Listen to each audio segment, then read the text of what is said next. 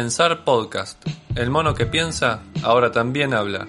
Un programa de Pensar Liberado.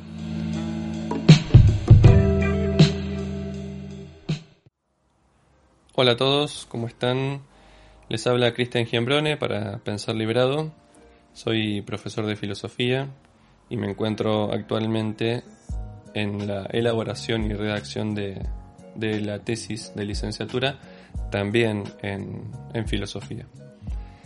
Hoy quiero hablarles acerca de una frase que suele ser bastante controversial para el sentido común, que la desliza Simone de Beauvoir en su obra El segundo sexo, al principio del segundo tomo eh, de, esa, de esa obra, que dice, que dice o reza de la siguiente manera, no se nace mujer, llega una a hacerlo.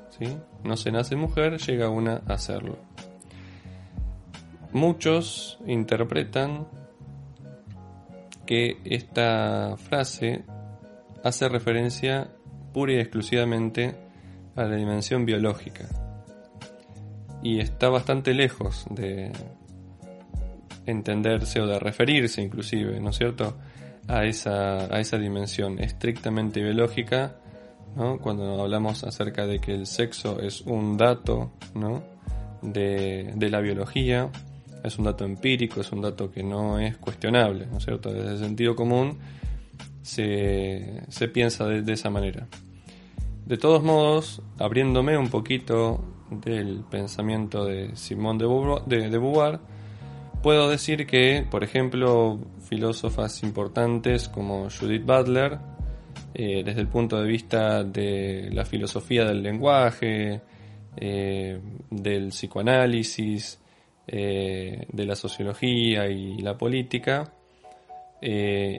incluso Butler llega a rechazar esta cuestión del sexo como un mero dato empírico material, sino que también ese dato que nosotros lo tomamos desde la materialidad está tan afectado por las prácticas culturales, está tan afectado por eh, los códigos ético-morales, por los códigos religiosos, que incluso la parte biológica es eh, como le decía, no está tan afectada, está tan modificada eh, por el estilo de vida que llevamos que no es un dato puro y duro, sino que entiende que también es nuestro cuerpo, además de tener una materialidad que es ineludible, esa materialidad se expresa y cobra una forma determinada conforme a estas prácticas culturales, a los códigos morales, a los estilos de vida,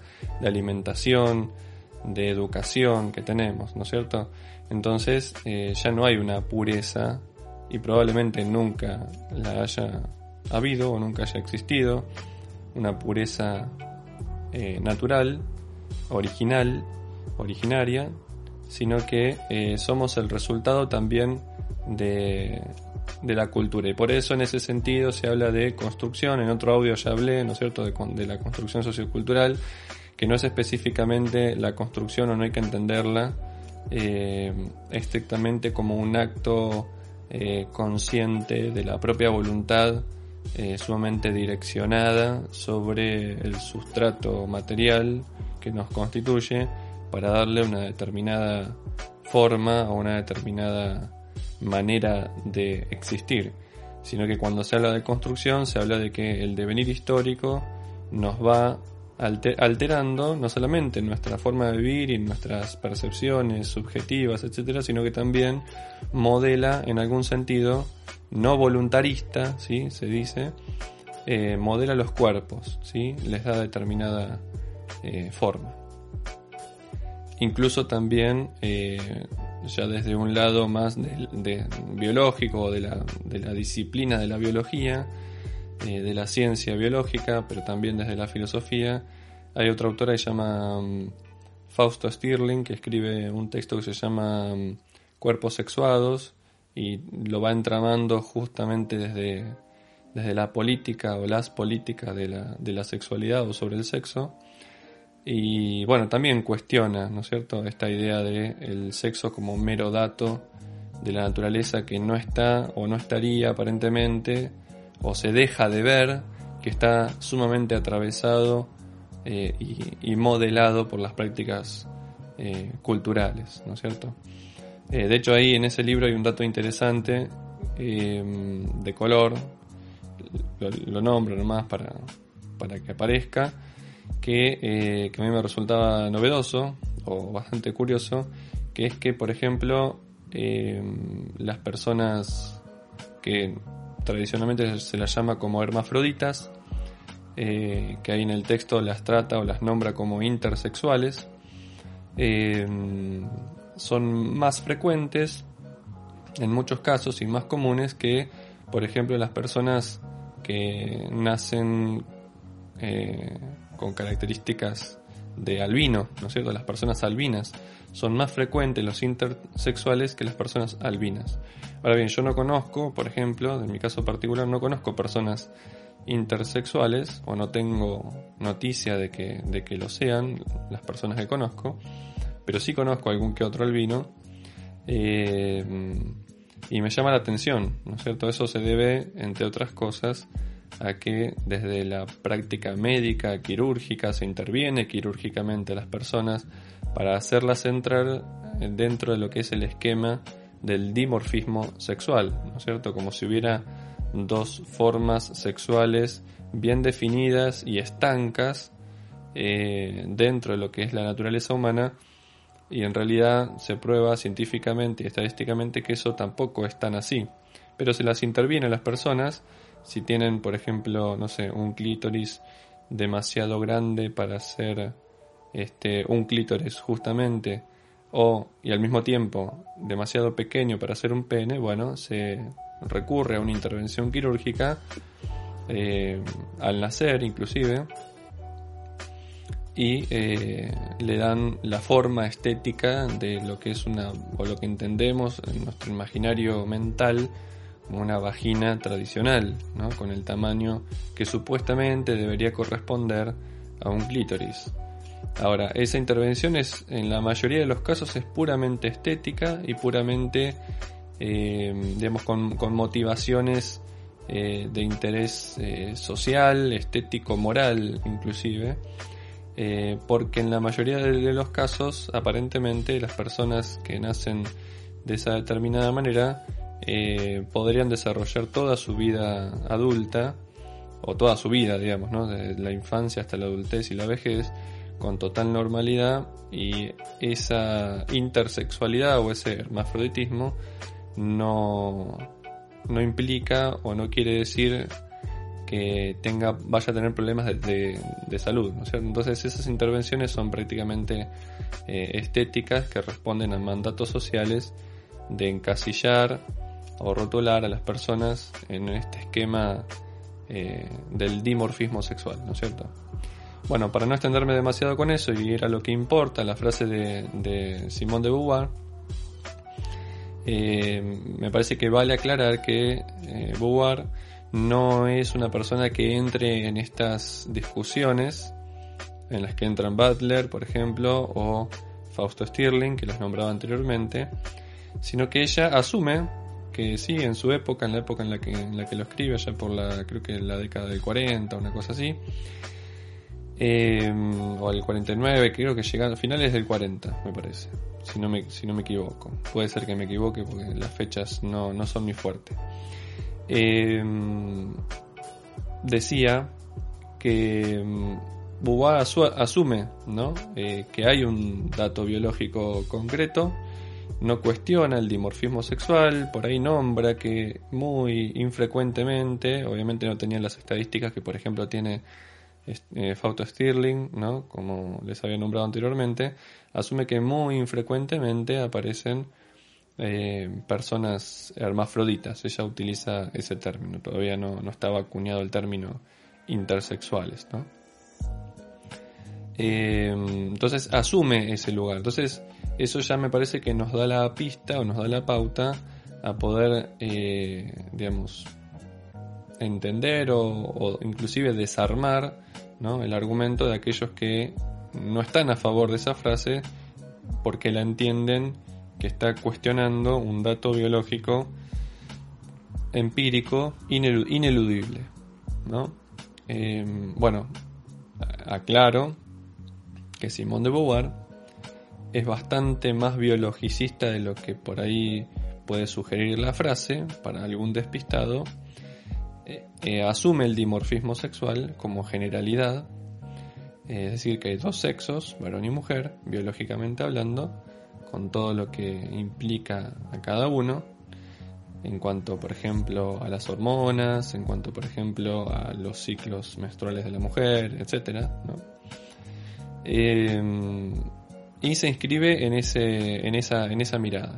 Ahora, Beauvoir, el término mujer, no lo entienden en, eh, en un marco estrictamente biologicista, sino que el término mujer es la biología más lo, la significación o los significados que se le atribuyen social, histórica y culturalmente a esa biología, ¿no? sea tanto como varón como mujer. Em, en función de eso se habla de género y el género siendo una, este, una asunción de roles, es una asunción de roles justamente, o sea, se asumen roles como género en función de una biología. Ahora, lo que Beauvoir está cuestionando es justamente esa asunción de roles, ¿no? ese, ese lugar dentro de la sociedad al que estuvo destinada o pretendidamente quiso ser destinada la mujer en función de su biología como, por ejemplo, eh, madre, como esposa, como eh, garante de la reproducción de la especie. ¿no? Bien, ahora, si bien Beauvoir se pone dentro de este esquema del dimorfismo sexual y en algún sentido es bastante biologicista, ella no sostiene que el sexo en tanto biología es necesariamente destino. Y cuando digo destino, digo a que la mujer tenga que ser la mujer o el hombre, digamos, ¿no? Tengan que ser, en función de su biología, eh, destinados o conminados a un determinado rol dentro de la, dentro de la sociedad. Entonces dice que justamente cuando hablamos de mujer, hablamos de biología, pero también hablamos de roles, ¿sí? hablamos de una forma de pensar, una forma de educar a las mujeres, también una forma de pensar a las mujeres y una forma de educar a las mujeres, una forma de circunscribirla a un espacio dentro de la sociedad que es sumamente acotado, ¿no? Y todo en función, por ejemplo, de estas frases como el sexo débil, ¿no? Eh, eso es lo que está cuestionando Beauvoir cuando dice no se nace mujer, llega una a serlo. Por partida doble llega una a serlo, ¿no? Esta, esta frase eh, también se inscribe, se relaciona mucho con el, el existencialismo sartreano, eh, que se refleja muy bien en la frase este, la existencia precede a la esencia, es decir, no hay una esencia humana porque también la naturaleza eh, digamos, no es estática, sino que va cambiando conforme a la historia, ¿sí? y, al mismo tiempo la historia de la humanidad va cambiando la misma naturaleza, no solamente su propia naturaleza humana, sino que la naturaleza en general, en tanto todo lo que tenga vida, ¿no es cierto? Entonces, eh, Sartre sostenía que eh, no hay una esencia fija que haya sido idéntica en todos los tiempos, sino que uno mientras va viviendo va haciendo algo de sí, ¿sí? va haciendo algo con lo que la vida hizo de nosotros y la sociedad hizo de nosotros. Eso constituirá la esencia. La esencia se va construyendo en función de el mayor o menor ejercicio de nuestra libertad que podamos hacer, ¿sí? Eh, la vamos construyendo nosotros a la esencia.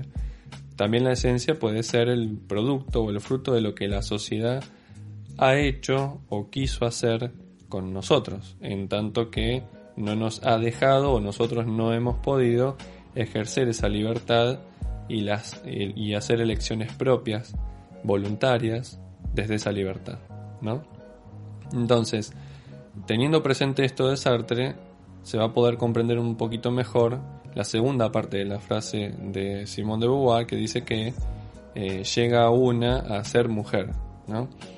Por partida doble, por un lado, históricamente la mujer llegó a ser lo que es como producto de la sociedad, ¿sí? encasillándola en un determinado lugar.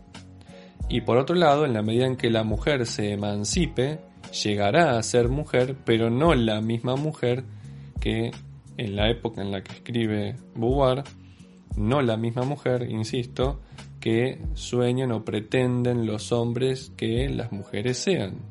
¿sí? Bueno, parece mm, complicado, pero en realidad es, bastante más sencillo, ¿no? Espero no, no marearlos con este, este desarrollo, pero, pero va por ahí la cuestión, ¿no es cierto? O sea, uno no es que, eh, digamos, al, haber nacido mujer biológicamente, eso ya eh, nos indica un destino, ¿sí? O les indica un destino a las mujeres, ¿no?